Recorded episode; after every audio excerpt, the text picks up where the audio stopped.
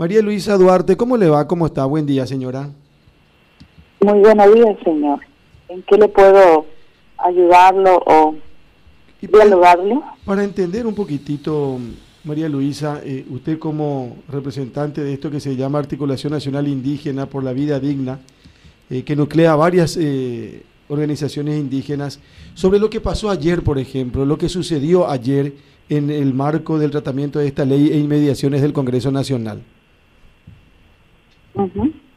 Bueno, nosotros como articulación hemos presentado eh, ayer un documento de postura y rechazo ante el tratamiento. Eh, lo que nos preocupa es la eh, el, por ejemplo, la, la parte de, de, la, la ley pues es, vamos a decir, tramposa muchas veces y se va agonizando los los impactos violatorios a nuestros derechos humanos.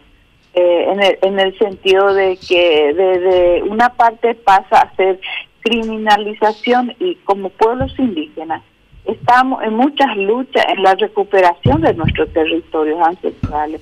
Entonces, el, el Paraguay no, eh, muchas veces aprueba eh, muchas leyes muy importantes en favor de los pueblos, en el caso de los pueblos indígenas, pero en la en la verdad no cumple.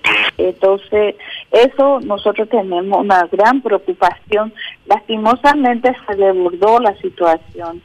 Y, y bueno, eh, ya la gente está cansada porque no es lo mismo. Nosotros aquí vivimos eh, lo que viven cerca de la capital, eh, muchas veces no siente y no ve lo que pasa en el campo.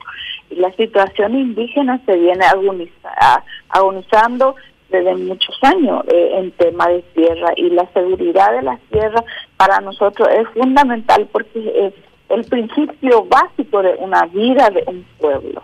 Entonces, eh, no es lo mismo que te atropellen los brasileros o los menonitas o quien sea todos los días y te deja vivir en zozobra en tus propias comunidades un solo hecho de que eh, ellos tienen mucho poder económico, entonces compra todo, porque Paraguay es uno de los países lastimosamente más corruptos. Aquí el que manda es el que tiene más dinero. La justicia social es muy endeble. Entonces, eh, nosotros habíamos presentado la nota ante la Cámara de Diputados, eh, bajando nuestra postura que se rechace esta, porque creemos que hay que profundizar.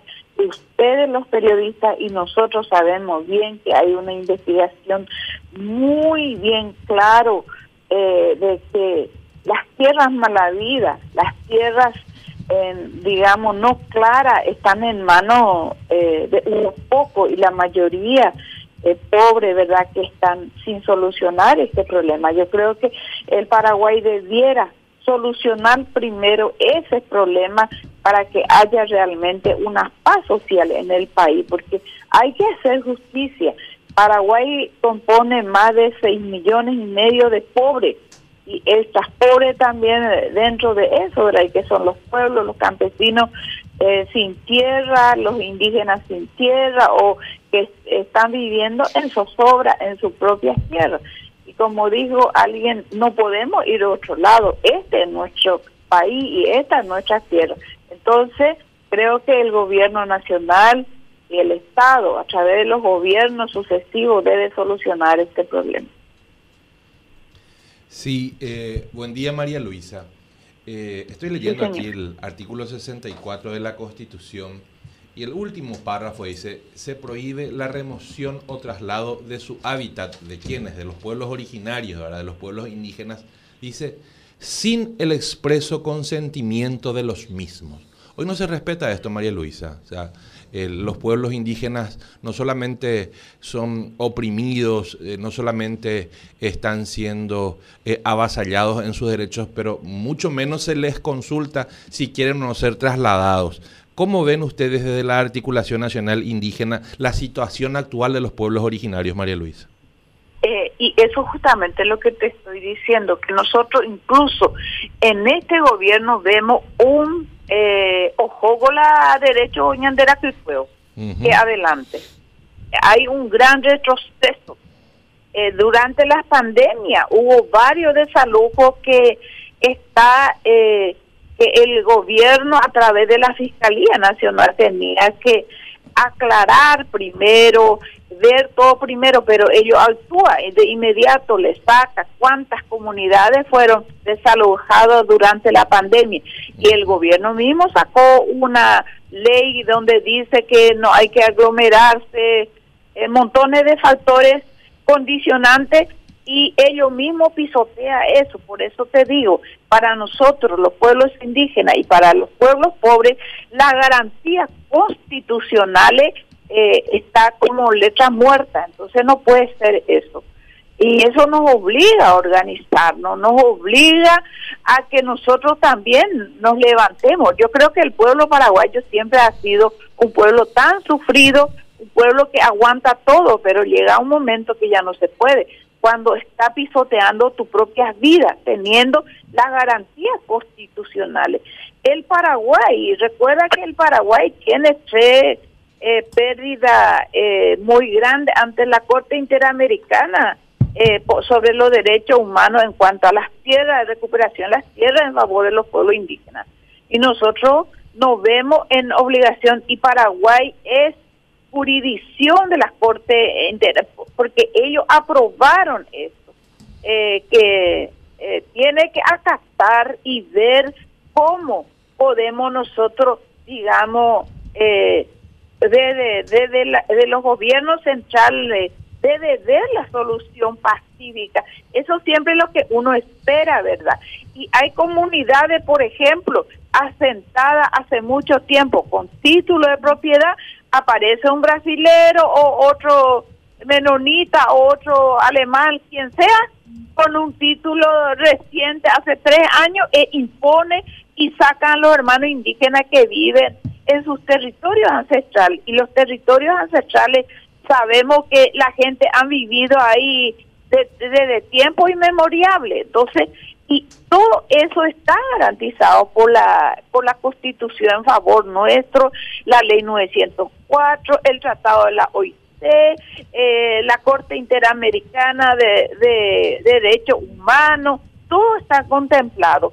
Pero Paraguay no cumple eso. Incluso hay un compromiso de Paraguay ante las Naciones Unidas 2014 en el cual Paraguay se ha comprometido, eh, digamos, eh, ir viendo y solucionando de a poco los problemas de manera pacífica y garantizar las tierras eh, a los pueblos indígenas y con un desarrollo, con un acompañamiento de desarrollo en sus propias comunidades para garantizar ese asentamiento. Entonces, eh, todo eso están eh, violando. Eh, eso es lo que a nosotros nos preocupa de gran manera y a nosotros no, lo único que nos queda es si es que en el caso el gobierno, o sea, que el ejecutivo no ve de este eh, vamos a tener vamos a tener que agotar todas las condiciones jurídicas dentro del país y luego salir ya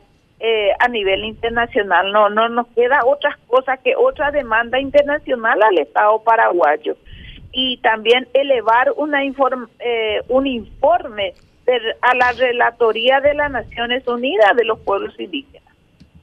Ahora, esta ley no le puede favorecer a muchas comunidades indígenas, María Luisa, que son propietarias de tierras y que también sufren invasiones de terceras personas.